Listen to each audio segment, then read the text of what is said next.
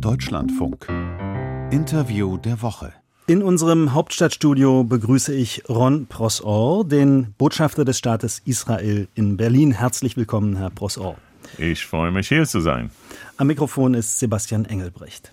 Schon mehr als drei Jahrzehnte dient Ron Prosor dem israelischen Außenministerium nach Stationen in Washington, Bonn, London und als ständiger Vertreter Israels bei den Vereinten Nationen in New York.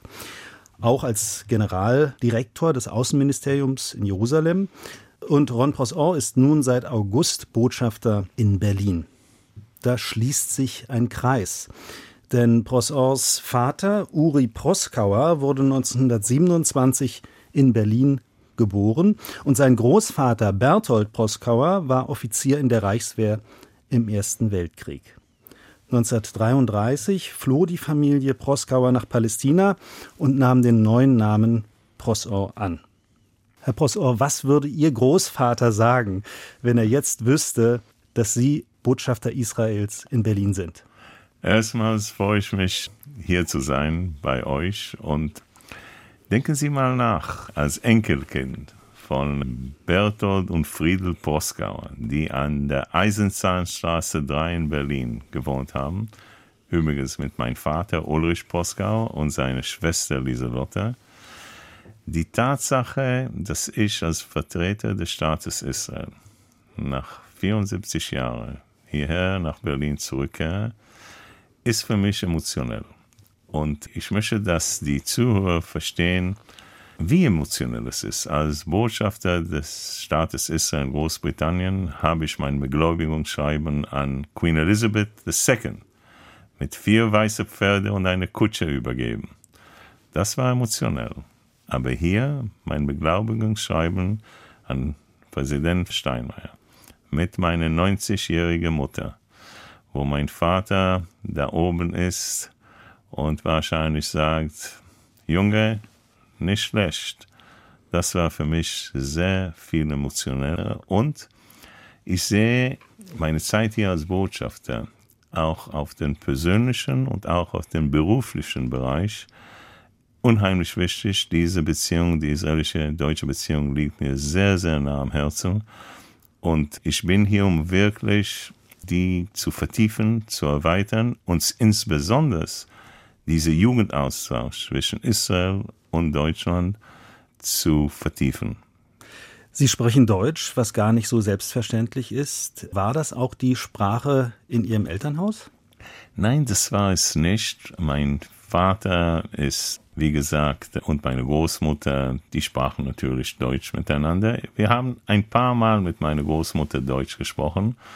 Aber meine Mutter ist in Israel geboren. Die Eltern kommen aus Odessa. Die waren Bauern. Also die Familie aus Deutschland war wohlhabend, Rechtsanwälte. Aber wir haben Deutsch nicht zu Hause gesprochen. Und wo ich wirklich Deutsch studiert habe, nicht nur an der Uni, da studiert man theoretisch, sondern ich war vier Jahre lang meine erste Posten war in Bonn-Bad Godesberg, die ehemalige Hauptstadt. Und das war von 88 bis 92. Und damals war ich unter Anführungszeichen für den fünf neuen Bundesländer zuständig. Da musste ich die Sprache mal studieren und lernen. Und ich bin froh, dass wir dieses Gespräch auch in Deutsch unterhalten können. Ich bin darüber sehr froh. Wie leben Sie aber mit dieser familienhistorischen Spannung? Ihre Familie musste fliehen aus Deutschland und jetzt sind sie wieder hier. Das bringt sie doch auch in eine Spannung, oder? Spannung würde ich nicht so bezeichnen, aber Sie müssen verstehen, dass Deutschen, äh, insbesondere Juden, die aus Deutschland gekommen sind, also meine Familie hat nicht viel mit Judentum zu tun gehabt. Das heißt, die Familie Proskauer, die waren Deutschen und Patrioten, nationale Deutschen. Für meine Großeltern damals nach Palästina zu fliehen, war die Wüste. Das war relevant. Meine Großmutter Friedel Proskauer, die war sprachbegabt. Die konnte Lateinisch und Französisch und Englisch. Aber sie hat es nicht geschafft, 50 Jahre auf den Karbel in Haifa Hebräisch zu studieren. Da war es, also bei ihr hat sie immer über das Gewandhaus in Leipzig gesprochen. Goethe, Schiller, Heine. Also das war was kulturell sie bezeichnet hat. Und das war nicht immer leicht, also da in Israel zu leben und irgendwo anders, also im Kopf und im, im Geist. Aber das war die Realität. Und vielleicht da gibt es irgend, man kann es als eine Spannung nennen, aber bei mir war es immer, also jetzt mal Deutschland aus einer anderen Sicht zu sehen. Und das möchte ich jetzt mal sagen. Sie Deutschen können wirklich darauf stolz sein, wie sie sich mit ihrer eigenen Vergangenheit sich auseinandergesetzt haben. Auf aller Ebene der Gesellschaft. Und dieser Satz hätte ich nicht gesagt, wenn ich weiß, dass wir jetzt im Radio sind und öffentlich, hätte ich nicht gerade über, wenn ich jetzt in Österreich wäre. Das heißt, dieser Satz, sich mutig mit ihrer eigenen Vergangenheit ist etwas, dass sie wirklich stolz darauf sein können. Wir in Israel sehen uns auch sehr gut im Spiegel. Und ich glaube, dieser Charakter ist unheimlich wichtig, wenn wir zusammenarbeiten. Herr Botschafter, Israel hat in den vergangenen vier Jahren fünfmal die Knesset gewählt, wenn ich richtig gezählt habe, zuletzt am 1. November. Ist die israelische Demokratie in einer strukturellen Krise?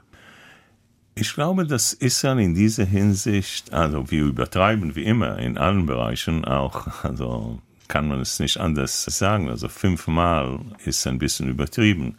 Aber es zeigt das Problem, wo innerhalb verschiedener Gesellschaften, wir sehen es auch in anderen Staaten, nicht wirklich da eine direkte Entscheidung kommt. Das heißt, die Spaltung innerhalb der Gesellschaft ist unheimlich problematisch. Und wir müssen bessere Wege finden, um diese Strukturen, die problematisch sind, insbesondere in dieses israelische System. Also die Briten haben the first past the post, wo wenn wir miteinander jetzt mal, sie haben 51 Prozent, ich 49, Sie bekommen alles und ich nichts. Darum gibt es zwei oder maximal mit Lib Dems noch eine Partei. In Israel ist es fast unmöglich, so viele Koalitionpartner. Aber es ist eine echte Demokratie und das ist, es ist unheimlich wichtig, dass die Leute es verstehen. Also dieser demokratische Prozess in Israel mit all den Problemen, die wir rumherum haben. Haben Sie den Eindruck, dass Ihr Land, dass Israel auch gerade nach dem letzten Wahlergebnis immer weiter nach rechts driftet? Erstmals objektiv, das war die Resultat dieser Wahlen, als wir jetzt sehen. Aber ich höre so die Stimmen hier in Deutschland und auch in Europa. Es ist sehr israelisch auch zu jammern und zu meckern und die Schrei der Eule, oi, oi, oi, oi, oi. Nein, also ich bin ziemlich optimistisch in dieser Hinsicht, weil es immer diejenigen werden, die also alles pessimistisch mal sehen. Aber wenn ich darüber nachdenke, als Menachem Begin in Israel gewählt worden ist in 1977, hat man auch oi oi oi oi oi oi oi oi oi drei Jahre danach hatten wir Frieden mit Ägypten. General Ariel Sharon als Premierminister oi oi oi oi oi oi oi Krieg auf alle drei Fronten, ein äh, Rück, also Rückzug aus Gaza, einseitig und auch Naftali Bennett. Das heißt, man soll die neue Regierung also mit den Taten analysieren, nicht also was man vorher hört oder in Koalitionsverhandlungen, die wirklich also wie in jeder demokratischen Staat ein bisschen problematisch sind. Und in dieser Hinsicht, ich glaube, dass es wahrscheinlich viele Herausforderungen geben werden. Aber wir haben einen Premierminister, der zum dritten Mal Premierminister ist, viel Erfahrung. Diese Koalition ist homogen, das heißt, die Zeit, dass ein Premierminister brauchen wird, und Sie waren in Israel, Sie kennen es, um diese Koalition zusammenzuhalten, wird viel weniger sein als in der Vergangenheit. Auch in seiner eigenen Partei hat er fast keinen Wettbewerb, zusätzlich weniger Zeit, um seine Partei und die Koalition zusammenzuhalten. Das lässt mehr Zeit, um wirklich Politik und auch Israel in die richtige Richtung zu nehmen. Netanyahu hat 64 von 120 Sitzen in der Knesset, damit eine relativ komfortable rechte Mehrheit. Aber der Kollege Yossi Werther von der israelischen Zeitung Haaretz schreibt, das ist keine Regierung, It's a big mess. Das ist ein großes Durcheinander. Und er bezieht sich damit auf das Geschacher um Posten, um Zuschnitte von Ministerien, um Budgets. Dieses Geschacher ereignet sich jetzt gerade, während wir hier sprechen in Israel. Also warum dauert das so lange mit dieser Regierungsbildung, wo doch die Mehrheitsverhältnisse diesmal eigentlich ganz klar sind? Erstmal bei uns hat der Premierminister 28 Tage, um eine Koalition zu bilden und noch 14 zusätzliche Tage. Der Premierminister hat für 14 und hat noch 10 Tage bekommen. Ich glaube, dass wir es schaffen, doch eine Regierung bei nächste Woche zu sehen. Ja, das sind Koalitionsverhandlungen, die nicht leicht sind. Und weil es so viele Parteien gibt, Sie haben ein 5%-Hürde, wir haben ein 3,25%. Und jeder natürlich will so mehr wie möglich äh, in diese Koalitionsverhandlungen. Aber letztendlich wird diese Regierung ganz klar zusammengebracht. Und hoffentlich nächste Woche werden wir schon genau wissen, wer, welcher Minister in welchem Ministerium mal sitzt. Und dann kann man auch die Richtung mal vielleicht besser analysieren. Reden wir mal über eine Partei, die da mit dabei ist in der Koalition. Mit sechs Sitzen ist die Partei Otzma Yehudit, übersetzt jüdische Macht, an der neuen nationalistisch-religiösen Regierung beteiligt. Zusammen mit zwei weiteren nationalreligiösen Parteien kam das Listenbündnis Religiöser Zionismus gar auf 14 Sitze. Bei Otzma Yehudit handelt es sich um eine extremistische Partei, eine rechtsextremistische, die alle Araber aus Israel ausweisen will. Und nun soll Parteichef Itamar Ben-Gvir künftig als Minister für die nationale Sicherheit zuständig sein. Was würde das für ein Land wie Israel, ein demokratisches Land bedeuten?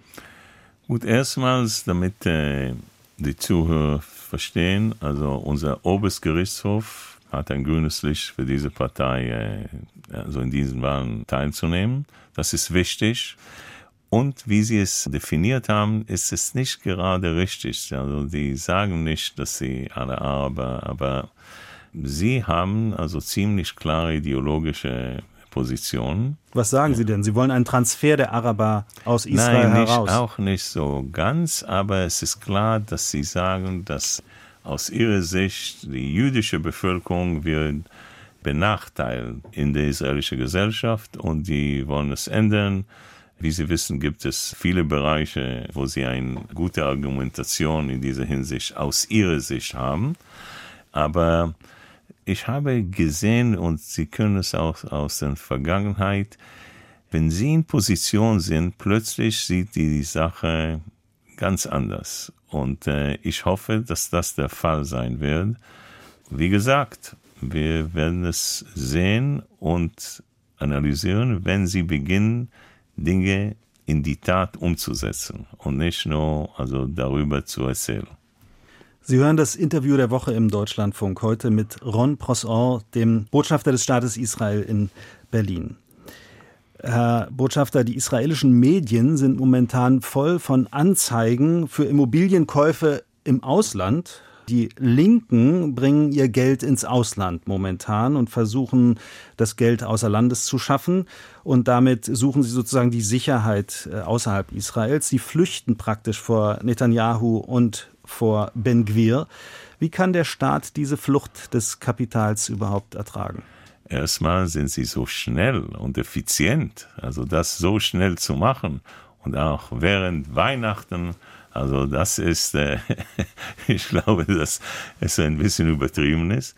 Wenn wir sehen, wie viele Leute außerhalb Israel, nach Israel kommen, können wir darauf wirklich stolz sein. Ja, wir haben Probleme, Diejenigen, die außerhalb Israel leben wollen, natürlich sind frei dazu zu tun. Aber ich sehe viel mehr, die nach Israel kommen, obwohl sie hervorragende Gehälter in den Vereinigten Staaten haben, um wirklich die Kinder in Israel zu erziehen, dass sie ruhig durch die Straßen Jerusalems und Tel Aviv ohne Bewaffnung ruhig gehen können. Israel ist wirklich ein Land, wo bis was alles möglich ist. Vielleicht, also alle Träume können in Israel erzielt werden, wenn man richtig gut arbeitet. Und ja, wir diskutieren sehr heftig und ich glaube, dass es Teil unser Charakter ist. Darum haben wir so viele Rechtsanwälte in Israel. Wir litigieren Tag und Nacht. Wir gegen uns gegenseitige Herzinfarkte. Aber aus dieser Diskussion, die heftig ist, die wirklich kein Discounts gibt, also kommen gute Sachen letztendlich. Und aber die Kapitalflucht ist nicht so gut. Ja, gibt es wirklich eine Kapitalflucht? Weil, wenn ich jetzt mal Immobilien in Tel Aviv mal sehe, sie sind teurer als manche in New York. Also, das heißt, Angebot und Nachfrage. Also, ich muss sagen, dass ich in diesem Bereich nicht ein Experte bin, aber ich sehe das nicht noch als in diese Richtung, vielleicht in der anderen. Kommen wir zu einem anderen Thema, Herr Botschafter. Israel hat vor Beginn des Krieges in Europa versucht, als Vermittler aufzutreten zwischen der Ukraine und Russland. Warum stellt sich Israel in diesem Krieg eigentlich bis heute nicht klar auf die Seite der Ukraine und auf die Seite der Vereinigten Staaten, des wichtigsten Verbündeten Israels? Danke für die Frage, weil in Israel, wie Sie wissen, gibt es viele, die aus der Ukraine und auch aus Russland nach Israel gekommen sind. Wir haben eine große jüdische Gemeinde in Russland und wir haben die Russen an unserer Nordgrenze in Syrien.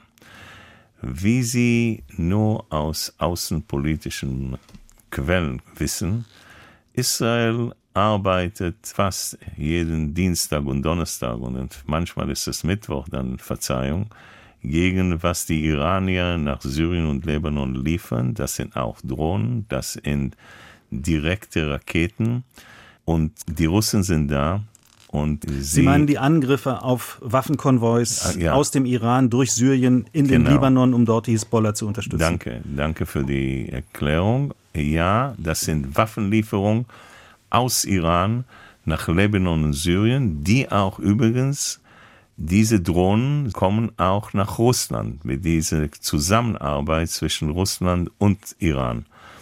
Ich kann nur Haaretz, wie Sie es zitiert haben von vorgestern, wo Haaretz sagt, dass Israel unter dieser Radarschirm Ukraine sehr viel hilft, um mit diesen Drohnen, wie man die mit denen umzugehen ist. Wir versuchen Dinge zu tun, auch im humanitarischen Bereich für Ukraine die meisten in Israel haben wirklich also ein Herz für Ukraine, weil sie über ihr eigenes Land sehr mutig kämpfen gegen also Russland. Wir kennen es auch aus unserer Nachbarschaft. Wenige gegen viele. Und ich glaube, die Neigung geht für Ukraine. Wir machen Dinge viel mehr, als es in der Öffentlichkeit zu sehen ist.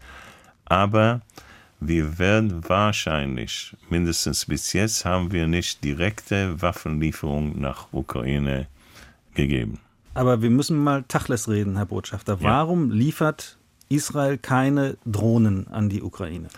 Wenn Israel also auch Waffen nach Ukraine liefern wird, dann haben wir ein großes Problem mit Russland auf unserer Nordgrenze. Der Putin kann ruhig auch Dinge in Syrien setzen, wie die S-400-System, die echte Probleme für israelische Luftwaffe in diese Region bringen wird. Und wegen anderer Sachen machen wir, was wir machen, und wir machen viel mehr, als die Leute denken, unter diesen Radarschirm. Lassen Sie uns zum Abschluss doch noch mal auf das deutsch-israelische Verhältnis blicken.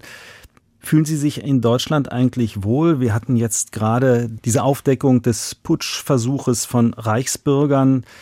In Deutschland gibt es Antisemitismus von links und rechts immer häufiger, immer deutlicher und lauter ist das zu vernehmen. Ich nenne nur als Beispiele den Anschlag auf die Synagoge in Halle und dann diese antisemitischen Kunstwerke auf der Documenta in Kassel. Können Sie sich in diesem Land eigentlich noch wohlfühlen?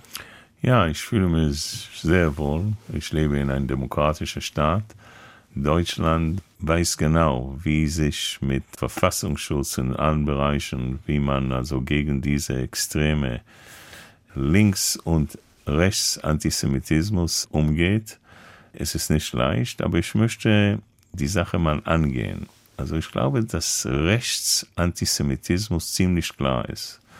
Die sind direkt. Die sagen, wir sind gegen Juden, wir sind gegen Farbige, wir sind gegen Homosexuelle, wir sind gegen, also sie sagen wem, wir werden das so direkt mal ansprechen. Es ist gefährlich, aber man weiß, mit wem es wirklich zu tun hat. Linksantisemitismus, oh oh oh, das ist problematisch. Wo ist die Grenze? Und Documenta ist ein Paradebeispiel dafür. Und wenn wir jetzt über Fußball mal zusammendenken und WM, dann werde ich es so sagen. Also es gibt wenige Spieler im Fußball, die riskieren, ein Foul zu tun im 16-Meter-Raum. Also diese Foul machen sie im Mittelfeld. Documenta war ein Foul im 16-Meter-Raum, das heißt 11 Meter und rote Karte. Aber es gab keinen Elfmeter. Danke, das ist der Punkt.